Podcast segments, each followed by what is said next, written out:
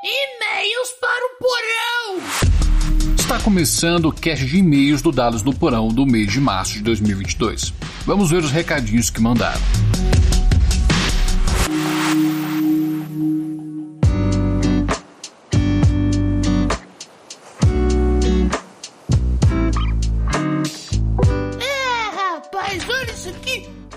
Quatro e-mails. que maravilha! Vamos começar a ler. Bora lá. Dificuldades com o clímax. Do Senhor Contos. Saudações, Diego e voz da sua mente. Saudações. Aqui quem fala é o Sr. Contos. Primeiramente, gostaria de parabenizar você pelo excelente podcast. DNP já está entre os meus favoritos no Spotify. Mas agora vamos ao que interessa. No episódio 10, Clímax, você trouxe temas interessantes para o debate, como quebra de expectativas e a mudança de sentimento. Temas de extrema importância quando o assunto é o clímax da mesa de RPG. Eu, como mestre de RPG há quase 20 anos, estou ficando velho. Entendo que o clímax influencia muito no engajamento dos PJs e que acaba sanando um problema frequente das mesas, que é o desinteresse dos jogadores. Procuro estar atento ao engajamento deles, para assim sentir quando estão desinteressados e tendo a oportunidade de utilizar algum tipo de quebra de expectativa. Eu os utilizo para assim capturar a atenção novamente dos PJs. Nem sempre funciona, né? Mas é o papel do mestre utilizar essas ferramentas para o jogo fluir. Bom, mais uma vez, parabéns pelo podcast e guarde mais e-mails. Um forte abraço e sucesso decisivo a você, Sr. Contos.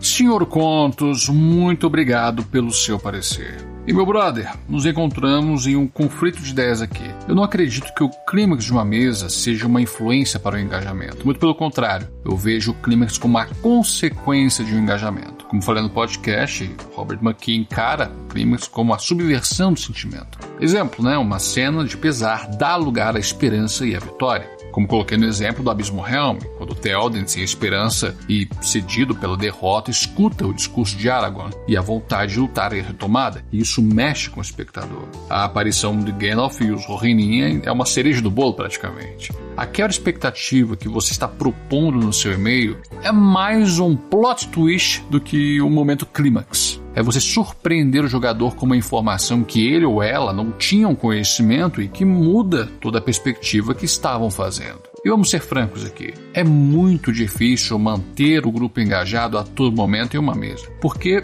não é algo que depende só de você, vem do jogador querer estar vivendo aquele momento. No cast número 8, engajando jogadores, não mencionei isso, porque parti do pressuposto que os jogadores querem emergir naquele. Apenas falei que é preciso analisarmos os nossos jogadores para ver o que eles gostam em uma mesa de RPG. E a melhor forma de extrair isso, além de ver o que o jogador consome, é conversando com ele, perguntando diretamente o que ele gosta de uma mesa de RPG ou de um determinado sistema. E algo que eu não falei no cast: existem coisas que estão além do poder do mestre, que são os problemas que os jogadores têm fora da mesa que podem influenciar no comportamento deles, assim limitando o engajamento. Olha só, mais um e-mail do Sr. Contos. Deixa animado do hobby.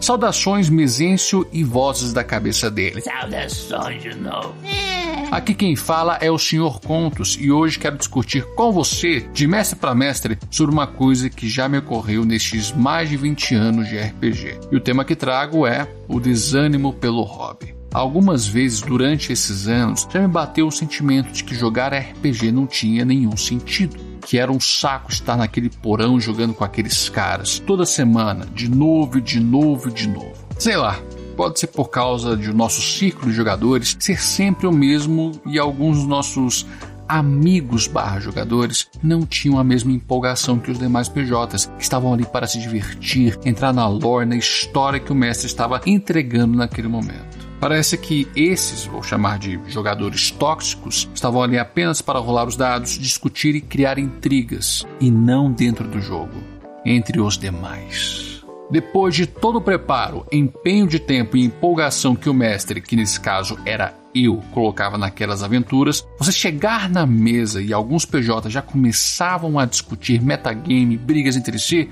para mim, aquilo era o fim da picada. Nossa, Parece que eles sugavam a minha alegria de estar jogando RPG e durante o jogo eu já começava a sentir esse desânimo. Para encurtar o e-mail, já fiquei algum tempo sem jogar e até mesmo procurar assuntos sobre RPG por causa dessas situações. Mas graças ao DNP e também aos aventureiros do Dragão Careca, estou aos poucos me animando novamente. Vocês reacenderam a chama RPGística que brilha no coraçãozinho deste mestre. Muito obrigado. E você, Diego? Já teve essa sensação de desânimo com o nosso amado hobby? Um abraço e sucessos decisivos, Sr. Contos. Uau! Sr. Contos, você não está sozinho. Sempre gostei muito de RPG, mas sim, já tive essa sensação de desânimo. No nível de estou perdendo meu tempo com algo que está me estressando. Eu me identifico muito com a sua experiência, cara. Já gravei episódio aqui falando sobre burnout e também sobre desânimo de narrar. Não quero queimar muito esse papo, porque já falei muito do cast de desânimo de narrar que sairá em maio. Mas para não te deixar sem resposta, digo o seguinte: o meu desânimo veio das responsabilidades que os jogadores jogavam em cima de mim. E isso é enraizado na cultura do hobby, de que o narrador, mestre, tem o papel de divertir os jogadores. Discussão de metagame, brigar, nossa, eu já tive que lidar com um jogador bêbado fazendo borracha, descaso com o horário do jogo, de marmanjo não anotar as informações que são dadas e eu tive que ficar lá relembrando as coisas que foram ditas para o personagem da pessoa. Jogador que cancela a participação, mas depois aparece 45 do segundo tempo. Jogador que fura 45 do segundo tempo por uma questão banal. O pior foi o marmanjo que nem pegou o livro do jogo para ler e vem querer fazer piti quando a vontade dele não é feita. Olha, em suma, são mesas que eu fazia força para ela acontecer, porque eu queria narrar uma mesa de RPG. Dependia muito da minha vontade, pois os jogadores não faziam nada. O que reacendeu o gosto pelo RPG foi jogar com pessoas que compartilharam a responsabilidade da mesa acontecer, do qual todos estavam contribuindo com algo. E aqui, é claro, eu vou ter que exaltar os meus queridos amigos. O Renan, que é um querido, ele buscava todo mundo pra gente jogar na casa dele. O Gabriel, meu irmão, que fazia questão de puxar todo mundo para a interação. O Lex, que era praticamente o escrituário da campanha, ele anotava tudo. E o Guilherme, vulgo Neguinho, que trazia a ficha extra, tinha uma pasta que ele guardava os handouts e cuidava dos pormenores para que ninguém ficasse sem nada. Todos nós, juntos, organizávamos os comes e bebes com antecedência, durante o jogo puxava a interação entre os personagens, ainda mais que tinham um domínio total dos próprios personagens. Foram jogos de qualidade. Não teve uma sessão que eu parei e falei, ah, isso foi meio meh. Não, foi tudo fino do fino. E quando digo jogos de qualidade, eu me refiro ao sentimento de satisfação de estar vivendo aquele momento com os meus amigos, de compartilhar uma experiência que será lembrada. E isso é muito bom. Senhor Conto, espero que a minha resposta tenha sido satisfatória, mas adianto que eu falo um pouco mais nos casts de burnout e desânimo de narrar. Próximo. É mais um do Senhor Contos. RPG Stream. Saudações, Diego, e vozes na cabeça dele. Aqui quem fala é o Sr. Contos. Bom, depois de ouvir o episódio de hoje, RPG Stream, gostaria de compartilhar a minha percepção quanto a este produto. Acompanhei por um tempo mesas em live stream, Leonel, Gruntar, Formação Fireball, e sempre, em todas elas, tinham o mesmo sentimento. Quando estou assistindo ou ouvindo algo do gênero, sinto uma certa quebra de clima quando os PJs estão se movimentando em mapas ou até mesmo jogando os dados para alguma checagem durante a aventura. Sei que faz parte da diversão dos PJs, mas eu, como espectador, espero um pouco mais de dinamismo e velocidade durante as cenas. Para exemplificar, no episódio 3 Tormenta 20, o fim dos tempos, os PJs estão realizando um ataque a uma tribo de orcos. Só que essa invasão e ataque levam a sessão inteira para ocorrer, o que arrasta demais a live stream, e isso me tirou o ânimo de assistir. A narrativa estava ótima, mas a partir daquele episódio eu deixei de acompanhar, pois sabia que os confrontos seriam todos iguais. No entanto, temos podcasts de RPG onde os PJs se divertem e a aventura se torna dinâmica, graças aos magos da edição. Os que eu mais consumo são os episódios especiais do Dragão Careca, a galera do Jovem Nerd e o RP Guacha, que, por sinal, é um dos melhores do gênero. Mas então é isso, meu melon amigo. Que este e-mail contribua para todos os que acompanham você e que possamos discutir mais sobre o assunto. Um abraço e sucessos decisivos, Sr. Contos. Senhor Contos, novamente eu compartilho do mesmo sentimento. Sistemas com combates que possuem um regramento robusto de fato quebram o dinamismo da história pela morosidade dos momentos de peleja. E fazer com que números e tokens inanimados sejam interessantes de assistir é uma tarefa homérica, mas tem um ponto fora da curva: Critical Role. É injusto eu colocar os gringos nesse balaio?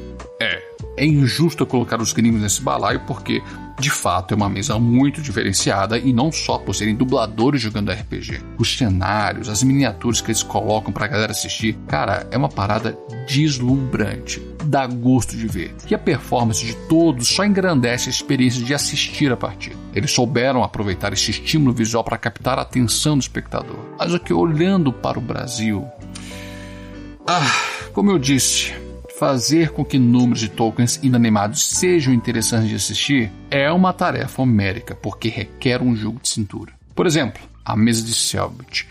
A todo momento os jogadores estão interagindo enquanto os tokens que imitam o estilo isométrico, pois na perspectiva visual é de cima para baixo, só não possui o aspecto angular, já com que os encontros de combate não sejam tão diferentes quanto os encontros sociais. só que isso já é um papo que pode ir longe. Mas é, é a forma de produto, né, como está sendo fomentada aqui no Brasil. Novamente, obrigado por suas palavras, Sr. Contos. Próximo! E último e de novo, Sr. Contos. Jornadas. Saudações, Diego, e vozes da cabeça dele. Senhor Contos, aqui mais uma vez para compartilhar as minhas percepções quanto a um dos temas mais divertidos dentro do RPG, que é a jornada. Jornada não quer dizer necessariamente que irão acontecer coisas mirabolantes enquanto os jogadores estão se deslocando durante as aventuras. Ela pode servir para os PJs construírem sua personalidade ou para eles aumentarem a riqueza de detalhes que criaram nas suas fichas, trazendo peculiaridades de outras ideias. Como você bem falou no episódio, o caminho pode ser enriquecido pelo mestre tanto com encontros aleatórios gerados pela casualidade dos dados, que eu pessoalmente não gosto, como também por pistas e particularidades que enriquecem e trazem mais vida à aventura. A jornada, quando bem explorada pelo mestre e jogadores, traz uma maior imersão ao ambiente da aventura, e isso, particularmente, é uma das melhores coisas do RPG. Melon. Espero que este singelo e-mail possa auxiliar na sua jornada. Casal bem Intensify. Um abraço e sucessos decisivos, Sr. Contos. Sr. Contos, eu acho que pouca gente vai entender a referência de Casal Bé. Mas, respondendo o que você falou, cara, eu gosto muito de usar eventos aleatórios, pois eles adicionam um desafio para mim como mestre. E ainda mais que acrescenta a característica de imprevisibilidade do hobby. É muito interessante o poder de um evento aleatório decorrer de uma jornada, as diferenças na interação deixa tudo mais vivo, orgânico, sabe? Mas isso é muito mais um gosto pessoal e uma opinião de prática. Muito obrigado por todos os seus e-mails de hoje, cara. E rapaz, eu li até que bastante hoje, viu? e aqui encerramos o cast de e-mails do mês de março. No cast de semana que vem, teremos uma novidade que pode mudar o rumo dessa jornada que está sendo dados no porão. Eu te vejo na segunda e não se esqueça dos seus dados. O jogo é no porão.